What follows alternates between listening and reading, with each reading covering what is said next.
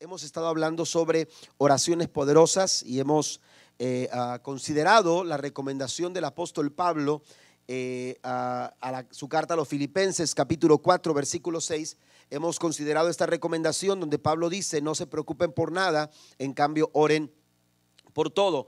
Eh, Pablo nos está animando a cambiar nuestra preocupación por la oración los seres humanos, nuestra naturaleza nos lleva eh, quizás por las presiones, por el estrés, por las dificultades y por las adversidades, eh, se nos hace más fácil preocuparnos y, y, nos preocupamos por todo, nos preocupamos por lo que está pasando, nos preocupamos por lo que pasó y nos preocupamos aún por lo que no ha pasado y, vivimos eh, llenos de preocupaciones y Pablo nos da la recomendación, eh, una manera efectiva para nosotros eh, soltar la preocupación y dejar de preocuparnos es precisamente la práctica de la oración. Por eso Pablo dice, oren por todo, amén, oren por todo, no se preocupen por nada, oren por todo. Entonces hemos tomado ah, eh, en las diferentes eh, oportunidades que hemos tenido las últimas semanas, hemos tomado algunas oraciones expresadas en la Biblia por algunos personajes para más que enseñarnos, y esto lo hemos puntualizado, más que enseñarnos a orar, eh, la intención es, aleluya, inspirar nuestros corazones a la oración. Hay gente que sabe cómo orar eh, hay personas que saben lo que se dice cuando se ora. Hay personas que conocen de pasos que se tienen que realizar para poder orar. Pero lamentablemente hay personas que aunque saben orar, no lo están haciendo. De ahí que algunas veces se escucha decir que el tema de la oración es de los más predicados, pero el menos practicado. Amén. Hablamos mucho de oración, pero lo importante, lo efectivo, lo que realmente hace cambios en nuestra vida, lo que realmente nos beneficia, no es hablar de la oración, sino practicar, aleluya, no, eh, eh, eh, practicar en nuestra vida un estilo de vida de oración. hay expresiones que en algunos casos escuchamos de personas que dicen, ya solo nos queda orar. Esta expresión es lamentable porque como cristianos la oración no debería ser nuestro último recurso, sino la primera línea de acción ante cualquier situación o ante cualquier circunstancia. Necesitamos entonces practicar la oración. Necesitamos en medio de tantas cosas que buscan llenar nuestras vidas de angustia, eh, eh, eh, de, ansiedad y de preocupación, necesitamos en medio de todo eso cambiar nuestra preocupación por oración. ¿Qué es lo que sucede cuando oramos? La oración nos lleva del plano natural, donde los problemas son motivos de preocupación, donde las dificultades que pasamos, aleluya, nos, nos dan motivos o razones para preocuparnos. Pero cuando oramos, la oración hace que pasemos de ese plano natural a un plano sobrenatural, donde esos mismos problemas que te angustian, que te preocupan, esos mismos problemas en el plano sobrenatural donde Dios se mueve, se vuelven motivos para ver la gloria de Dios manifestarse en nuestra vida. Y si usted lo cree, denle un fuerte aplauso al Señor en esta mañana. Entonces, cuando tú oras, los problemas son la plataforma exacta, la plataforma perfecta para experimentar el favor de Dios sobre nuestra vida. Hoy tomamos la oración de Moisés para, para, para entender algunos aspectos importantes de este tipo de oraciones poderosas. La Biblia nos dice en Éxodo capítulo 33, versículo 11 al 18, dice la escritura, y hablaba Jehová a Moisés cara a cara, como habla cualquiera a su compañero. Y él volvía al campamento, pero el joven Josué, hijo de Nun, su servidor, nunca se apartaba de en medio del tabernáculo. Y dijo Moisés a Jehová, mira, tú me dices a mí, saca este pueblo, y tú no me has declarado a quién enviarás conmigo. Sin embargo, tú dices, yo te he conocido por tu nombre y has hallado también gracia en mis ojos. Ahora pues, si he hallado gracia en tus ojos, te ruego que me muestres ahora tu camino, para que te conozca y halle gracia en tus ojos. Y mira que esta gente es pueblo tuyo. Y él dijo, mi presencia irá contigo. Está hablando Dios a Moisés, mi presencia irá contigo y te daré, te daré descanso. Y Moisés respondió, si tu presencia no ha de ir conmigo, no nos saques de aquí. Y aquí en que se conocerá, aleluya, eh, que ha hallado gracia en tus ojos, yo y tu pueblo, sino en que tú andes con nosotros y que yo y tu pueblo seamos apartados de todos los pueblos que están sobre la faz de la tierra. Y Jehová dijo a Moisés, también haré eso que has dicho, por cuanto has hallado gracia en mis ojos y te he conocido por tu nombre. El verso 18 dice, él entonces dijo, te ruego que me muestres tu gloria. Amén. Esta es la oración, eh, una de tantas oraciones quizás que Moisés realizó durante eh, eh, su, desempeño, durante su liderazgo. Sin embargo, esta oración es una oración poderosa que nos hace bien poder estudiar, que nos hace bien poder tomar como ejemplo e inspirar nuestros corazones a orar, aleluya, de esta misma manera. El versículo 11 comienza diciendo, eh, con mucha claridad señala que Dios hablaba con Moisés. Dios hablaba con Moisés. Y eso es la oración. Cuando tú oras, tú estás hablando con Dios. Se abre una, una comunicación de dos vías donde Dios habla con nosotros, pero también nosotros a través de la oración podemos hablar hablar con Dios. Moisés, aleluya, en su oración eh, eh, eh, habla con Dios con toda la confianza, dice la escritura, como se habla con un con un compañero. Seamos sinceros, en ocasiones oramos buscando evitar los grandes desafíos de la vida.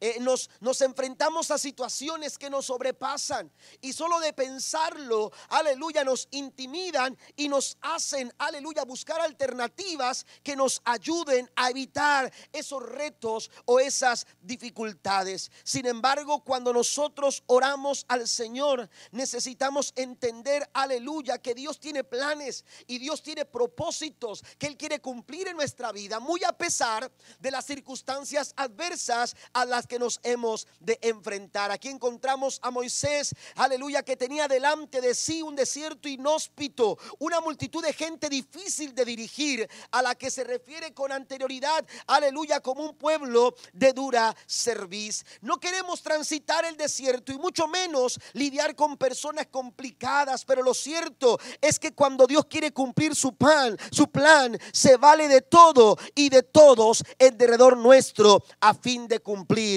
su propósito. Por eso Pablo dice, no te preocupes por nada. Amén. No te preocupes por nada. Aleluya. En cambio, ora por todo. Moisés pudo haber pedido evitar el desierto, pero no lo hizo. Moisés pudo haber pedido a Dios que le permitiera seleccionar solo a la gente que corría a favor de su visión, pero tampoco lo hizo. Lo que hace Moisés es orar confiando en que la providencia divina estaba a su favor y ni el desierto ni la gente causaron preocupación en Él. Aleluya, es, tiempo de que nosotros entendamos esto. Aleluya, nuestro desierto puede ser complicado. Quizás el desierto que ahora mismo tú estás atravesando, aleluya, se ha vuelto cada vez más complicado. Pero tú tienes que entender que aún en medio del desierto Dios ha prometido, aleluya, estar con nosotros y con su favor seguro que saldremos adelante. Den un aplauso fuerte a nuestro Dios. Cambia tu preocupación por oración. Debemos orar no solo pidiendo e encontrar el auxilio de Dios en medio de las adversidades presentes. Debemos estar dispuestos a que por medio de la oración Dios nos capacite para saber enfrentar las circunstancias que nos agobian. Hay momentos en que oramos y por más que nosotros oremos, no evitaremos pasar por esos momentos de dificultad. Pero no pienses ni por un momento que has orado en vano, porque la oración del corazón nunca será en vano. ¿Alguien lo cree? La oración de corazón nunca será en vano. Siempre habrá, aleluya, de obrar de la mejor manera, de acuerdo a la voluntad de Dios. Porque cuando oramos, la oración es el reconocimiento expreso. Aleluya, aleluya. La oración es el reconocimiento expreso de que sin Cristo nada podemos hacer. Y entonces oramos y pedimos a Dios que haga en nosotros por medio de Cristo lo que no podemos hacer por nosotros mismos. Moisés estaba a punto de emprender el camino hacia la tierra prometida. Pudo negarse, pero no lo hizo. Decidió dar pasos hacia adelante. Aleluya, Moisés estaba claro de que para superar lo que venía necesitaba ir a Dios en oración para enfrentar los desafíos presentes con esperanza, iglesia. Usted y yo necesitamos hacer oraciones como las que encontramos en la palabra. Y estas oraciones, aleluya, que necesitamos hacer, número uno, deben de ser esas oraciones que den apertura a los caminos de Dios. Oraciones que nos den apertura a los caminos de Dios. Cuando Moisés ora, la escritura dice en Éxodo capítulo 33, versículo 13, ahora pues, si he hallado gracia en tus ojos, te ruego que me muestres ahora tu camino. Es evidente que Moisés no conocía la ruta que debía tomar en su, en su trayecto del Sinaí a la tierra de Canaán. Por lo que entonces debió preguntar cuál camino debería de tomar. Seguramente que en la vida aleluya, nos, nos hemos encontrado y, encontraremos eh, caminos que, completamente, amados hermanos, eh, eh, son desconocidos a, a la vista de nosotros, que inevitablemente nosotros habremos de transitar. Tenemos el objetivo que queremos alcanzar, pero no tenemos claro el camino que debemos tomar.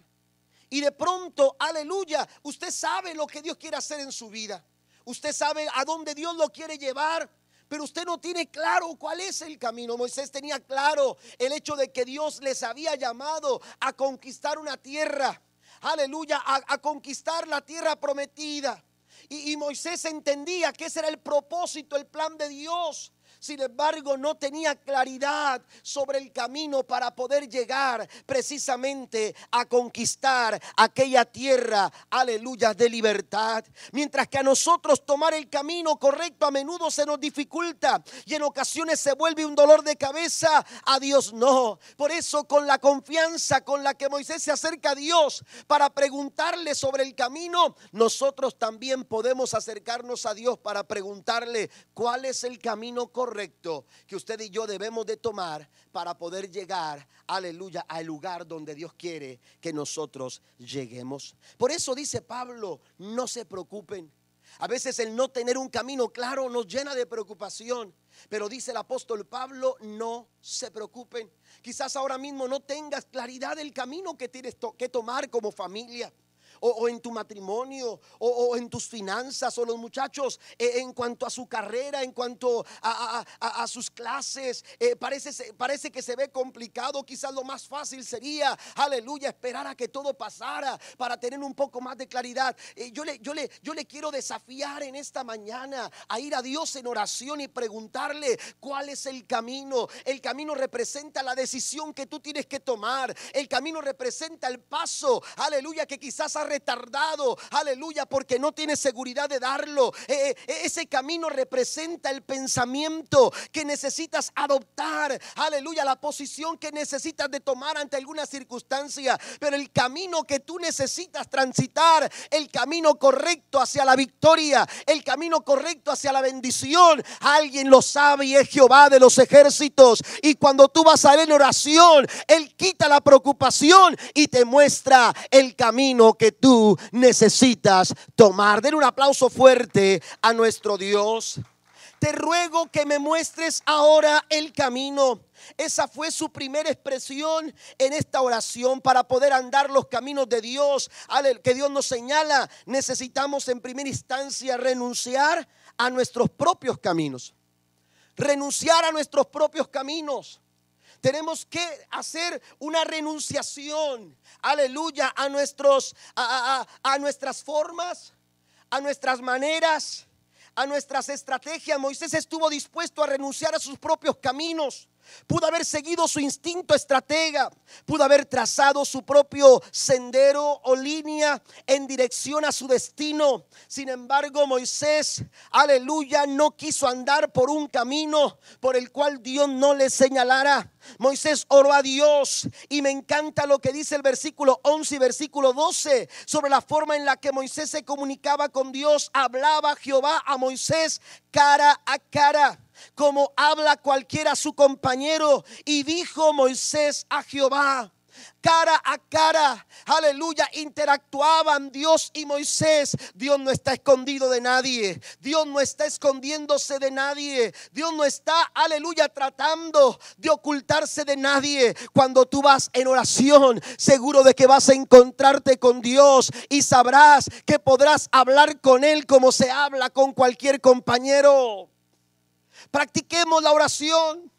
Y lo que parece incierto y lo que parece no claro o poco claro, lo que parece imposible de realizar ese paso que ha retardado, el Señor afirmará tus pasos como dice la palabra, porque Él te mostrará el camino que tú debes de tomar. Hay situaciones que en derredor nuestro pueden ser causantes de estrés, de angustia o preocupación, pero cuando tú tomas tiempo para practicar o platicar con Dios, aleluya, cambiarás tu preocupación por la oración.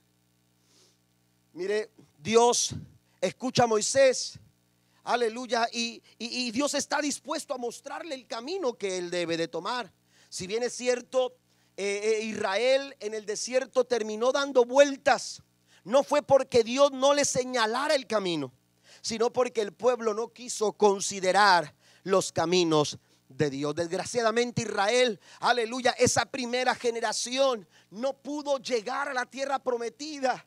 Aleluya, y tuvo que vagar 40 años en el desierto dando vueltas. Y es que, amado hermano, cuando no consideramos los caminos de Dios, la vida se nos va a pasar de esa manera cuando no estamos dispuestos, cuando nuestras oraciones no son capaces de llevarnos, aleluya, a, tener apertura en, los caminos del Señor, nuestra vida no va a poder avanzar, no vamos a lograr, estaremos dando vueltas sin llegar a ninguna parte. Esto es lo que fue lo que pasó con Israel. Mire lo que dice la Biblia en el Salmo 81, versículo 11 al 13 dice, pero mi pueblo no oyó mi voz e Israel no me quiso a mí.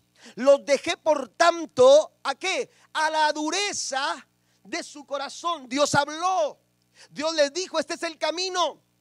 Dios no queda callado. Dios le revela a Moisés más adelante o, o, en el Salmo 103, versículo 7. La Biblia atestigua que Dios reveló o notificó sus caminos a Moisés. Usted lo puede corroborar. En el Salmo 103, versículo 7, Dios notificó sus caminos a Moisés. Dios habló, Dios señaló el sendero, Dios trazó la línea para llegar a la tierra prometida. Sin embargo, el pueblo no estuvo dispuesto a escuchar la voz de Dios. El pueblo, su duro corazón, no le permitió ser sensible a la voz del Señor. Y entonces dice, caminaron en sus propios consejos. Hay un peligro cuando no estamos considerando, hay una amenaza, aleluya, estás de alguna manera, estás, aleluya, eh, eh, eh, saboteando tus sueños, estás saboteando, aleluya, los planes de Dios para tu vida, estás saboteando las bendiciones que Dios ha pensado y ha diseñado para ti, para los tuyos, cuando aleluya no escucha la voz de Dios, cuando endureces tu corazón, cuando no eres sensible a la voz de Dios, cuando cuando simplemente te enfocas en caminar en tus propios caminos. Aleluya, tenemos que tener cuidado. Aleluya, podemos estar saboteando lo mejor. Aleluya de, de Dios para nuestra vida porque sencillamente no estamos considerando los caminos del Señor. Oh, si me hubiera oído mi pueblo, dice el verso 13, si en mis caminos hubiera andado Israel. Con mucha facilidad podemos perder el rumbo. Con mucha facilidad podemos extraviarnos en el camino. La Biblia dice en Proverbios 14, versículo 2, hay camino que al hombre le parece derecho, pero su fin es camino de muerte. Todos necesitamos entonces orar de la misma manera en la que hizo Moisés y decir, muéstrame, muéstrame el camino. Los caminos de Dios, aleluya, eh, están ahí. Eh, eh, Dios nos ha revelado a través de su palabra. A través de su palabra Dios nos hace conocer sus caminos. En la Biblia, aleluya, esta expresión, los caminos de Dios, aleluya, tiene que ver con las formas en las que Dios actúa. ¿Cómo se mueve Dios? ¿Cómo, ¿Cómo, actúa Dios en medio de las circunstancias, de las dificultades, de las situaciones de la vida? ¿Cómo Dios actúa cuando tú andas en los caminos de Dios? Aleluya, estás en ese mover de Dios. ¿Cómo Dios se está moviendo? ¿Qué es lo que Dios está haciendo a través de los problemas y de las circunstancias? Pero también cuando la Biblia expresa los caminos de Dios, tiene que ver directamente con lo que Dios espera de nosotros la forma en la que nosotros eh, eh, eh, nos conducimos, la forma en que nosotros vivimos, la forma en la que nosotros andamos. El apóstol Pablo habla mucho acerca de esto a través de sus cartas, pero lo que sí está claro es que Dios nos invita a caminar por sus caminos. Y muchos de nuestros caminos, hermanos, no se comparan con los caminos de Dios, porque no están alineados a sus caminos.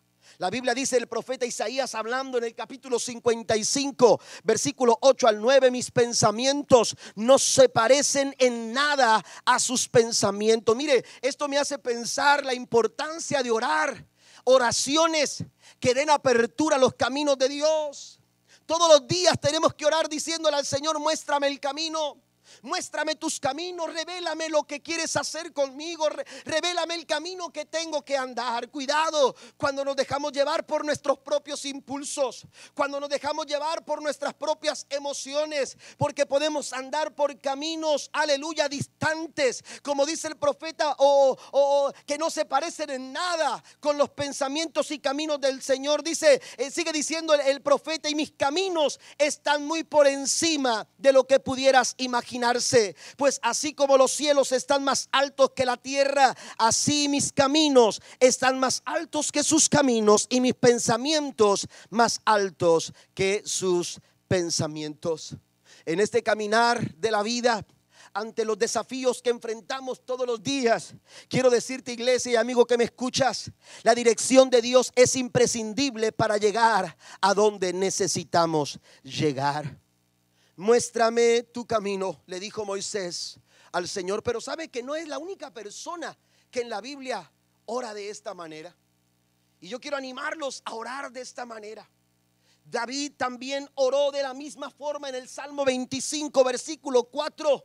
Dios, David le dice a Dios, muéstrame, oh Jehová, tus caminos, enséñame tus sendas. Y cuando Dios, hermanos, o cuando nosotros caminamos en los caminos del Señor solamente como referencia, quiero mencionar dos versículos. El Salmo 128, versículo 1, la nueva traducción viviente dice, qué feliz es el que teme al Señor, todo el que sigue sus caminos. ¿Usted está buscando felicidad? ¿Usted está buscando lo mejor para, para, su vida? Está buscando eh, ser una persona bienaventurada, como dice la, la Reina Valera del 60 en este versículo 25, en este versículo que acabamos, que acabamos de leer. Aleluya, si usted quiere, aleluya, ser una persona feliz, usted necesita asegurarse que usted está caminando en los caminos de Dios. Den un aplauso fuerte al Señor. Proverbios capítulo 10, versículo 29 dice, el camino del Señor es una fortaleza para los que andan en integridad. Número dos, la segunda, la segunda cosa que quiero mencionar acerca de estas oraciones es que las oraciones, hermanos, necesitamos hacer oraciones que además de que nos den apertura a los caminos de Dios, también que estas oraciones clamen por la presencia de Dios. Oraciones que clamen por la presencia de Dios. Moisés oró pidiendo la presencia de Dios. Quiero decirte que no tienes que transitar ese camino por el que tú andas no tienes que transitarlo solo. Dios puede ser la compañía. Dios puede ser tu mejor compañía. Éxodo 33, versículo 15 dice, y Moisés respondió, si tu presencia no ha de ir conmigo, no nos saques de aquí. Amén. Note que dice la escritura que Moisés responde. ¿A qué responde Moisés? Moisés responde a una declaración. El versículo 14, Dios le estaba diciendo a Moisés, mi presencia irá contigo y te daré descanso. O, una de dos, o Moisés no escuchó lo que Dios le había dicho, o, no entendió, pero o también, hermano, no, a lo mejor no puso atención. Porque Moisés le está diciendo a Dios algo o, le está pidiendo Moisés a Dios algo que Dios mismo ya le había asegurado que, que, manifestaría a su favor. Porque recuerde que Jesús, Dios le dijo, mi presencia irá contigo. Sin embargo, creo que Moisés cuando pide la presencia de Dios, cuando Moisés ora por la presencia de Dios, cuando él clama por la presencia de Dios, Moisés lo que está haciendo, amados hermanos, es asegurándose de forma personal. Si usted va un poco hacia atrás en el capítulo 33, Aleluya, usted recordará que el capítulo 33 está entrando después de que, eh, el pueblo de Israel se había, se había, eh, eh, se había visto involucrado en una, en, una, en una manifestación de idolatría. Habían edificado dioses, habían construido dioses de oro con forma de becerro y los habían adorado. Y eso había levantado la furia y el enojo de Dios para con el pueblo porque el pueblo se había volcado tras dioses ajenos. Aleluya, Moisés quizás estaba consciente del pecado que el pueblo, del mal proceder, de la mala conducta del pueblo. Amén. Aleluya. Y Moisés no quería, aleluya, eh, tener consecuencias. Él quería estar claro. Y él quería asegurarse, aleluya, que muy a pesar de las circunstancias en torno a él, él podía contar con la presencia de Dios en este camino. Y entonces le dice, si tu presencia no ha de ir conmigo, no me saques de aquí. Moisés, aleluya, podía confiar en que Dios no lo abandonaría, que Dios cumpliría su promesa en el más cálido y seco desierto. Si Dios te lleva al desierto es porque Él estará contigo en el desierto. ¿Cuántos lo creen? Cuando Dios nos lleva por momentos desérticos, cuando Dios permite que nosotros transitemos por el desierto, amado hermano, aleluya, usted tiene que entender que Dios tiene un plan y un propósito. Dios no te lleva al desierto para dejarte en el desierto, pero también es cierto que Dios no te lleva al desierto para dejarte solo. Él estará contigo, Él estará a tu lado, Él estará a tu favor porque Él ha prometido su presencia con nosotros todos los días hasta el fin del mundo. Den un aplauso al Dios que siempre está a nuestro lado, al Dios que no nos abandona, al Dios, aleluya, que siempre está con nosotros. Así, aleluya, Moisés quería asegurar la presencia de Dios en su vida. Qué importante es asegurarnos que Dios va de nuestro lado. Mire que cuando Dios le llama a Josué, cuando Dios llama a Josué, Josué había estado con Moisés. Si alguien sabía lo complicado que era ser líder de Israel, era Josué. Así que cuando Dios le dice, tú vas a tomar el lugar de Moisés, como que Josué no se sentía muy convencido. Y entonces Dios tiene que tratar con Josué. ¿Y cómo lo hace? Precisamente atestiguando lo que Dios había hecho con Moisés. Y usted va al versículo 5 de Josué capítulo 1 y la Biblia dice que Dios le dijo a Josué, como estuve con Moisés. Aleluya, has pensado que es complicado Josué. Has pensado que es difícil. Has pensado quizás que no puedes salir adelante, que, que no puedes enfrentar esta situación. Yo quiero decirte que así como estuve con Moisés, y si alguien había visto el respaldo de Dios en la vida de Moisés, era precisamente Josué. Y cuando escuchó esta palabra, cuando escuchó esta promesa, Josué levantó la mano, aquí estoy Señor. Si tú vas a estar conmigo como estuviste con Moisés, entonces estoy listo para que tú me lleves a donde tú me quieras llevar. Denle una alabanza poderosa a nuestro. Dios. Él nunca nos abandona. Él ha prometido estar con nosotros, dice la Biblia en Isaías capítulo 41, versículo 10. No tengas miedo porque yo estoy contigo. No te desalientes porque yo soy tu Dios. Te daré fuerzas y te ayudaré. Te sostendré con mi mano derecha victoriosa. Qué interesante eh, esta palabra del profeta Isaías para estos tiempos, para estos momentos. Hay personas que están desanimadas, hay personas que están desalentadas, hay personas que se sienten aisladas, hay personas que se sienten olvidadas. El Señor dice, no tengas miedo, yo estoy contigo si tú te has sentido desalentado, si tú te has sentido, aleluya, sin fuerzas, si tú te has sentido como olvidado, el Señor dice, yo estoy contigo, yo soy el Dios que te dará fuerzas y te ayuda y te sostiene. Mire, dice, con mi mano victoriosa, la mano más diestra de Dios. Aleluya, la mano más hábil Aleluya, la mano más fuerte, la mano victoriosa, es la mano que sostiene al pueblo de Dios que no lo abandona. Dios está de nuestro lado, iglesia. Mire que Moisés tenía eh, eh, la compañía de Aarón y de María, su hermana. Moisés no estaba solo. Moisés tenía una cantidad de personas enorme que lo acompañaban. Se hablan de millones de personas. Amén. Se hablan de millones de personas. Por lo menos 600 mil personas que estaban listas para pelear. Amén. Fuertes para trabajar, fuertes para andar. Que estaban dispuestas a aceptar los desafíos. Pero se hablan de millones de personas. Así que, que, que, Moisés no estaba solo. Y es interesante mencionar esto, hermano, porque el porcentaje de soledad en las grandes ciudades se ha elevado eh, eh, de una manera eh, estrepitosa. Amén. Las estadísticas señalan que hoy más que nunca la gente se siente sola en ciudades como Nueva York, ciudades como la Ciudad de México, ciudades como Tokio y otras partes, hermanos, donde hay millones y millones. En, la Ciudad de México hay más de 11 millones de personas. ¿Eh? ¿Me entiende? ¿Y cómo es posible que personas se sientan solas. Mire, y, esto es algo interesante porque, porque las personas que menos solas se sienten son las que están en los ejidos, en los pueblos aislados. Amén. Hay menos nivel de soledad o índice de soledad en esos, en esos pueblos que en las ciudades grandes. Y esto es interesante. Moisés estaba rodeado de muchas personas, sin embargo, cuando él dice, si tu presencia no va conmigo, ¿Sabe qué es lo que está haciendo Moisés? Moisés le está dando un valor único a la presencia de Dios. Moisés le está dando un valor único a la presencia de Dios.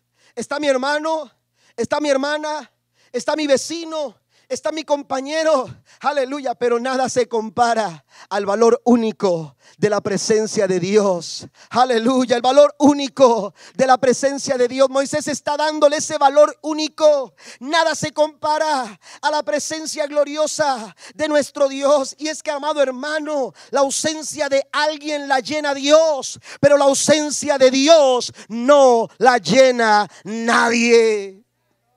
La ausencia de alguien Dios la puede llenar. Pero la ausencia de Dios en tu vida, la ausencia de Dios en tu caminar diario, la ausencia de Dios a tu lado, aleluya, no la puede, no la puede llenar absolutamente nadie. Por eso Moisés dijo, si tu presencia no va conmigo, no me saques de aquí. Note que Moisés no pidió lo que con regularidad cualquiera de nosotros pediría. Pudo haber pedido suministros para el viaje. Pudo, aleluya, eh, pedir suministros para el viaje que seguramente lo necesitaría para subsistir. El camino traería grandes desafíos. Faltarían un sinfín de cosas en el camino. Llegaría la noche fría y el sol durante el día no daría tregua. Pero la presencia de Dios, aleluya, cuando la presencia de Dios está a nuestro lado, no nos hace falta absolutamente nada. ¿Usted lo cree? Dios, aleluya, con su presencia lo llena todo. Asegúrate que la presencia de Dios va contigo. En estos tiempos de dificultad, en estos tiempos de adversidad, se necesitan elevar, se necesitan escuchar. Las oraciones que necesitan escucharse son oraciones que den apertura a los caminos de Dios, pero también oraciones que clamen por la presencia de Dios en tu vida y en mi vida. Esa clase de oraciones se necesitan elevar. Aleluya. La presencia de Dios mediante una nube sería su sombra. Y durante la noche una columna de fuego les alumbraría y daría calor. Cuando la presencia de Dios, mire, en el camino seguramente van a faltar muchas cosas para tu vida. Quizás ahora mismo lo has estado experimentado. Lo has estado experimentando. Quizás has encontrado escasez en tu caminar. Escasez en tu situación. Pero a pesar de las de las circunstancias, hermanos, que hemos enfrentado durante quizás, eh, quizás alrededor de, de cinco meses aproximadamente. Escuche esto, en la iglesia, aleluya, no hemos visto a personas, aleluya, eh, eh, sin el sustento y sin la ayuda, aleluya, para, para, para, para su bienestar.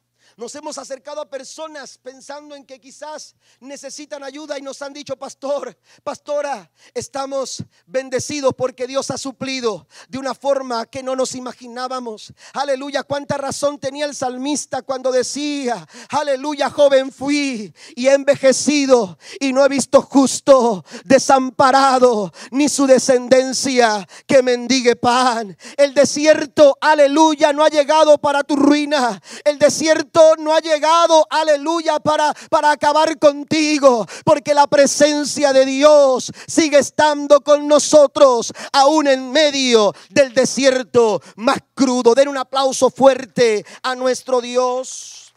El salmista decía en el Salmo 121, la nueva traducción viviente lee de la siguiente forma, levanto la vista hacia las montañas, ¿viene de allí mi ayuda? Mi ayuda viene del Señor, quien hizo el cielo y la tierra. Él no permitirá que tropieces. Escuche esto. La presencia de Dios no permitirá que tropieces. El que te cuida no se duerme. En efecto, el que cuida a Israel nunca duerme ni se adormece. El Señor mismo te cuida. El Señor está a tu lado como tu sombra protectora. El sol no te hará daño durante el día ni la luna durante la noche. El Señor te libra de todo mal y cuida tu vida el Señor te protege al entrar y al salir, ahora y para siempre. Necesitamos oraciones que clamen por la presencia de Dios en los hogares. Oraciones que clamen por la presencia de Dios en los matrimonios. Oraciones que clamen, aleluya, por la presencia de Dios en nuestras ciudades.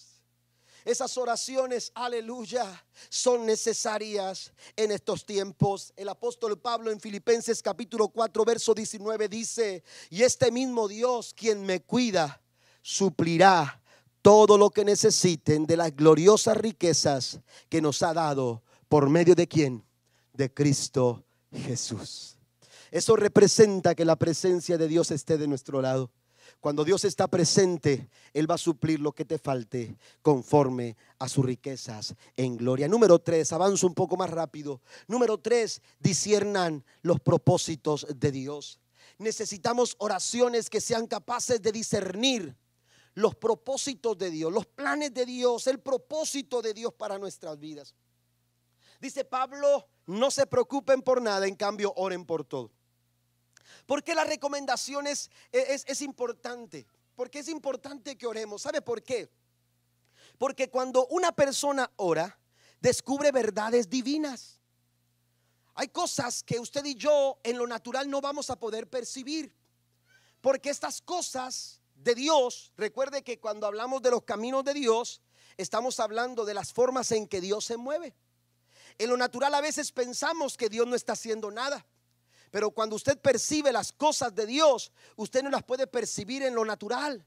Usted, usted tiene que ser una persona espiritual, porque las cosas espirituales, dice la Biblia, se disciernen espiritualmente. Cuando tú no disciernes las cosas que Dios está haciendo, con toda razón te vas a preocupar.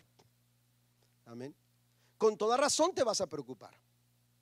ayer escuchábamos un testimonio, lo voy a tomar, eh, del pastor que estaba predicando eh, por la mañana. El hermano Austin estaba predicando. Eh, y él estaba hablando sobre una situación que estaba pasando su iglesia, donde es pastor ahora, ¿verdad? su padre era el pastor en aquel tiempo, y, no sé si todavía su papá sea pastor, pero, él, su padre estaba pastoreando y estaban pasando por un momento muy crítico financieramente hablando. Y dice que cuando, que eh, esta estaba sucediendo, su padre empezó a caer en una situación, eh, conflicto emocional, ¿verdad? Eh, y empezó a, entrar en un tiempo de, de una lucha emocional. Su hermano mayor había fallecido y esto también había traído este, complicaciones a, este, a este pastor, a este padre que había perdido a su hijo y ahora estaba en una situación muy complicada donde, donde las finanzas estaban eh, eh, muy, muy débiles y, había una deuda de 4.3 millones de dólares y tenían, ya habían tenido un ultimátum y que tenían que pagarlo porque si no tenían que desalojar el, el edificio. La iglesia, 4.3 millones de dólares. Dice que un 31 de diciembre Amén. Eh, dicen que un 31 de diciembre, eh, mientras, mientras estaban eh, por cerrar el año, dice que una persona que había estado yendo a la iglesia venía, venía con rumbo a la iglesia y mientras venía con rumbo a la iglesia, él traía en su pensamiento, Dios había despertado en su corazón dar una aportación. Ahora que iba a terminar eh, el año, eh, él quería hacer una aportación, ahí dio algunos detalles que, que, este, que esta persona ah, eh, de su negocio iba a hacer esta ofrenda y, todo eso. dijo, bueno, antes de que termine el año, para poder reportar, voy a dar una ofrenda a la iglesia. Y él venía pensando en la cantidad de 1.5 millones de dólares. Y esta persona dijo, le voy a dar al pastor, a la iglesia, eh, un millón y medio de dólares. Dice que cuando entró a la iglesia, sintió de parte de Dios que Dios le dijo, tienes que dar más. Tienes que dar más. Dice, para cuando llegó a la oficina del pastor, este hombre hizo un cheque y le dijo al pastor, ¿sabe qué pastor? He estado lidiando con esto porque, porque Dios ha estado tratando conmigo. Y, yo cuando venía iba a dar 1.5 millones de dólares. Pero en el camino Dios empezó a tratar conmigo y yo no sé por qué, este hombre no sabía nada. Dice que cuando llegó a la oficina le dijo al pastor, estoy haciendo un cheque por 4.3 millones de dólares. Oiga, Dios, hermanos, aleluya, Dios se encarga de, de, actuar en maneras y en formas que a veces nosotros no entendemos. Y cuando nosotros no entendemos, cuando nosotros no estamos alineados en oración con Él, nos vamos a preocupar. Oiga, usted dice, bueno, ¿quién no se va a preocupar con una deuda como esa? Pero hay situaciones en su vida, aleluya, que causan preocupación porque usted está pensando, porque usted está asumiendo como que Dios no está haciendo lo que tiene que hacer. Cuando usted ora, dice el apóstol Pablo, no te preocupes por nada, en cambio ora por todo. Necesitamos oraciones que nos lleven a discernir, aleluya, los propósitos de Dios en nuestra vida. ¿Qué es lo que Dios está haciendo? Porque escuche esto, Dios nunca está dejando de hacer algo a favor tuyo y a favor mío. ¿Alguien lo cree? Dios está obrando, Dios está trabajando, Dios está moviendo. Pero a veces no lo alcanzamos a discernir. Aleluya. Y pensamos como que Dios está desatendiendo como aquellos discípulos pensaban que mientras la tormenta soplaba, Jesús descansaba tranquilamente sin ocuparse por el bienestar de ellos. Que no tienes cuidado que perecemos. Esa actitud es una actitud de alguien que se preocupa. Esa actitud es la actitud de alguien que no ha orado, que no está en la, eh, alineado. Aleluya. Los planes del Señor. Jesús levanta y les dice, ¿por qué están amedrentados? ¿Por qué están asustados? ¿Por qué no tienen fe? En estos tiempos difíciles, cuando tu barca parece que se está hundiendo, necesitas elevar oraciones que sean capaces de discernir el plan y el propósito de Dios para tu vida. Ah, Moisés tenía el desierto delante de él. Aleluya. Pero la Biblia dice en el verso 16 que oró y dijo, aleluya, en qué se conocerá aquí que he hallado gracia en tus ojos, yo y tu pueblo, sino en que tú andes con nosotros. Pero note lo que dice aquí, es lo que quiero puntualizar. Y que yo y tu pueblo seamos apartados de todos los pueblos que están sobre la faz de la tierra. Dice que seamos un pueblo apartado con conductas distintas, con un pensamiento distinto, con actitudes diferentes, con formas distintas. Aleluya. Mire, eh, tenemos que eh, saber que Dios tiene un propósito para nosotros, iglesia. Dios había sido claro con Israel. En, en, Éxodo capítulo 19, versículo 6 dice, y vosotros me seréis un reino de sacerdotes y de gente santa. Fíjese que Dios fue muy claro. Ustedes me van a hacer para mí un reino de sacerdotes y de gente santa. Amén. Y el propósito de Dios sigue en pie para con la iglesia.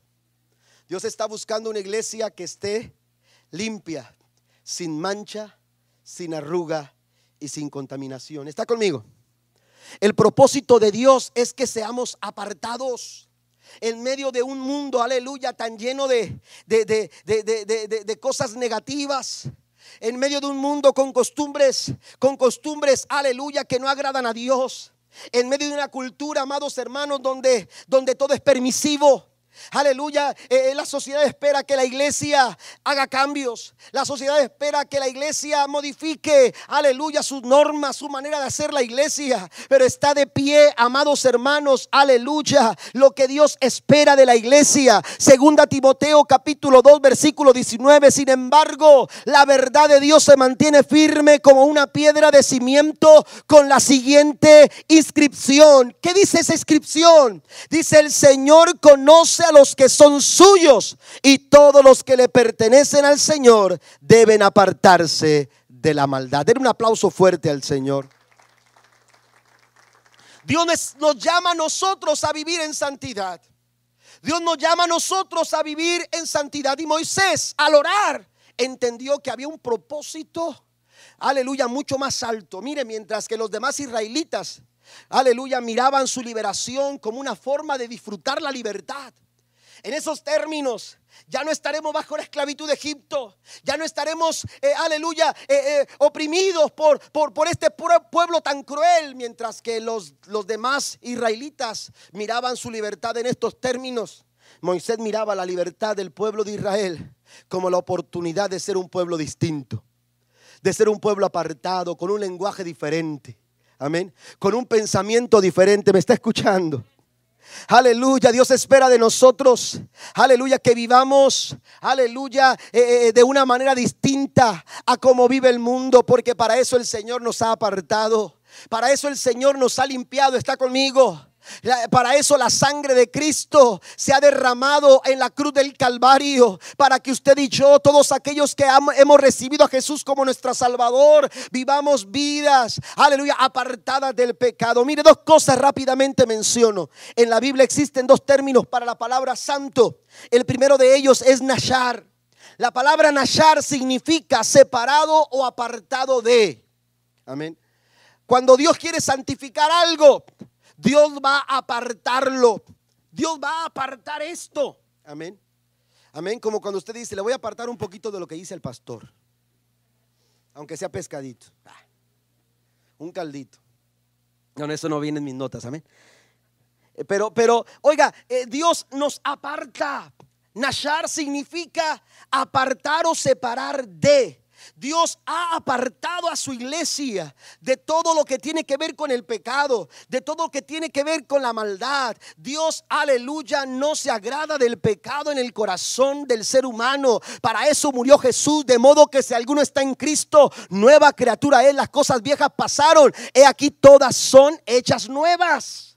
Usted necesita apartarse del pecado y todo lo que tenga relación con el pecado. A veces son amistades a veces son eh, eh, actitudes, a veces son eh, situaciones que, que a lo mejor nos pueden llevar a pecar. Necesitamos apartarnos de todo aquello que tiene que ver con el pecado. Pero no solamente nos aparta de, sino que hay otra palabra que, que, se lee kadosh. Y kadosh significa separado o apartado para. Es decir, Dios nos aparta de el pecado. Dios nos aparta para. Hay un propósito. Hay un propósito por el cual Dios te ha apartado.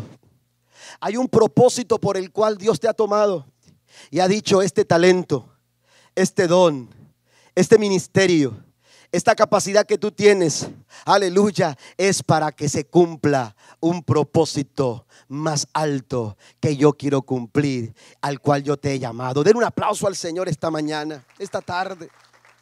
Ya estoy terminando.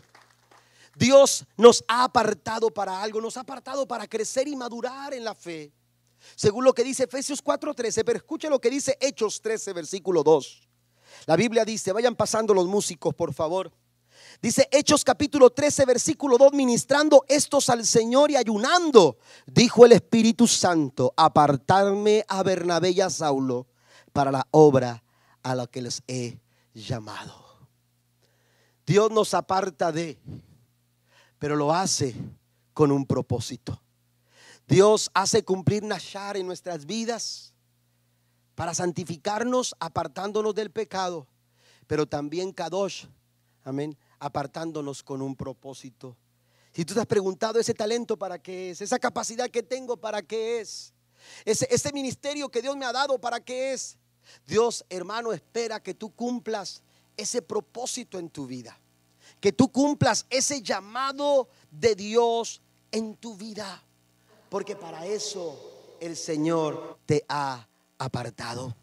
Y número cuatro, la cuarta cosa que quiero mencionar es que estas oraciones, las oraciones que necesitamos, además de que nos den apertura a los caminos de Dios, además de que clamen por la presencia de Dios, además, aleluya, de que disiernan los propósitos de Dios, también esta clase de oraciones, aleluya, esta clase de oraciones necesitamos aquellas que permitan o nos permitan ver la gloria de Dios. Póngase de pie conmigo, por favor. Necesitamos oraciones que nos permitan ver la gloria de Dios. Oraciones atrevidas como las de Moisés. Oraciones, aleluya, que quieran más. Mire que la Biblia dice que que, Moisés y Dios hablaban cara a cara. Así lo dice la Biblia. Versículo 11. Amén. Versículo 11 de, de Éxodo capítulo 33. Hablaban cara a cara. Sin embargo, Moisés quería más. Ya Dios le había dicho, voy a hacer lo que tú me has pedido. Pediste que te mostrara el camino, cuenta con eso. Pediste que mi presencia vaya contigo, lo voy a hacer. Pediste que sean un pueblo apartado. Voy a trabajar en eso.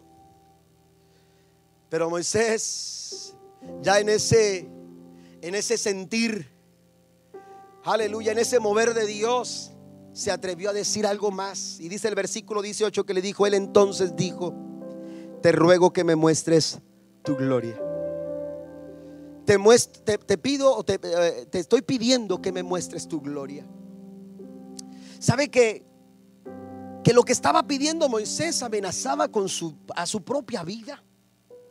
Dios más adelante le dice, mira Moisés, lo que tú me pides, lo que tú me pides en el versículo número número 20 dice, no podrás ver mi rostro porque no me verá hombre y vivirá. Dios le dice a Moisés, lo que me estás pidiendo es algo que te puede costar la vida. Si usted va a la Biblia, se dará cuenta que cuando Isaías ve la gloria de Dios, él grita diciendo, ay de mí, ay de mí que soy un hombre, aleluya, de labios inmundos. Dice, ay de mí, es decir, estoy muerto. Así lo vio Isaías. Dijo, estoy muerto. Y es que la, la Biblia dice en Romanos 3:23, por cuanto todos pecaron, están destituidos de la gloria de Dios. El pecado no nos permite poder, aleluya, habitar donde Dios habita. La palabra gloria, aleluya, la palabra gloria viene de un término que significa peso. Peso. Eso es lo que estaba pidiendo Moisés, el peso de Dios. todo el peso de Dios. Más adelante, en el versículo número 19, si no, si no estoy equivocado, Dios le dice a Moisés, yo voy a hacer pasar todo el peso de mi bien. Porque eso es la gloria de Dios. Eso es la gloria de Dios. El bien de Dios es manifestado a través de su gloria. ¿Y quién no quiere experimentar todo el bien de Dios sobre su vida? Yo quiero experimentar todo el bien de Dios para mi vida. Aleluya. Yo quiero, yo quiero experimentar todo el favor de Dios para mi vida, para, para usted. Oramos por eso todo el tiempo. Y estos tiempos complicados en los que estamos, por los que estamos pasando, no pueden impedir que la gloria de Dios se manifieste en nuestras vidas. Si bien lo que estaba diciendo Moisés en aquel momento era algo que amenazaba con su vida. Mire lo que hace Dios, usted lo puede leer con detenimiento. La Biblia dice que Dios le dijo a Moisés, vamos a hacer algo.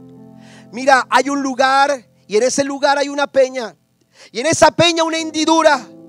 Y yo voy a hacer pasar todo mi bien delante de ti, pero tú no me vas a poder ver mi rostro porque, porque puedes morir, pero te voy a esconder en esa peña. Te voy a esconder en esa hendidura.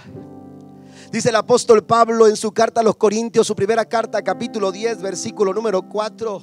Y todos bebieron de la misma agua espiritual. Aleluya, aquella roca que las acompañaba, todos bebieron de ella. Y esa roca era Cristo. Esa peña, aleluya, en aquel lugar era Jesús y esa hendidura, esa piedra quebrada, esa piedra maltratada, esa piedra rechazada, es Jesucristo en la cruz del Calvario, mediante el cual ahora usted y yo podemos ver la gloria de Dios en nuestra vida. Cristo es la peña que fue golpeada.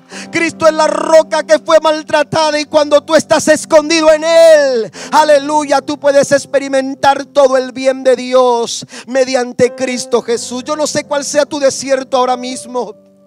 Yo no sé qué sea lo que, lo que te preocupa en esta mañana, pero yo quiero invitarte a que cambies tu preocupación por oraciones que sean capaces de dar apertura a los caminos de Dios en tu vida que sean capaces de clamar por la presencia de Dios, que sean capaces de discernir el propósito de Dios para ti, para los tuyos, pero que también que sean capaces de permitir la manifestación de la gloria de Dios en nuestras vidas.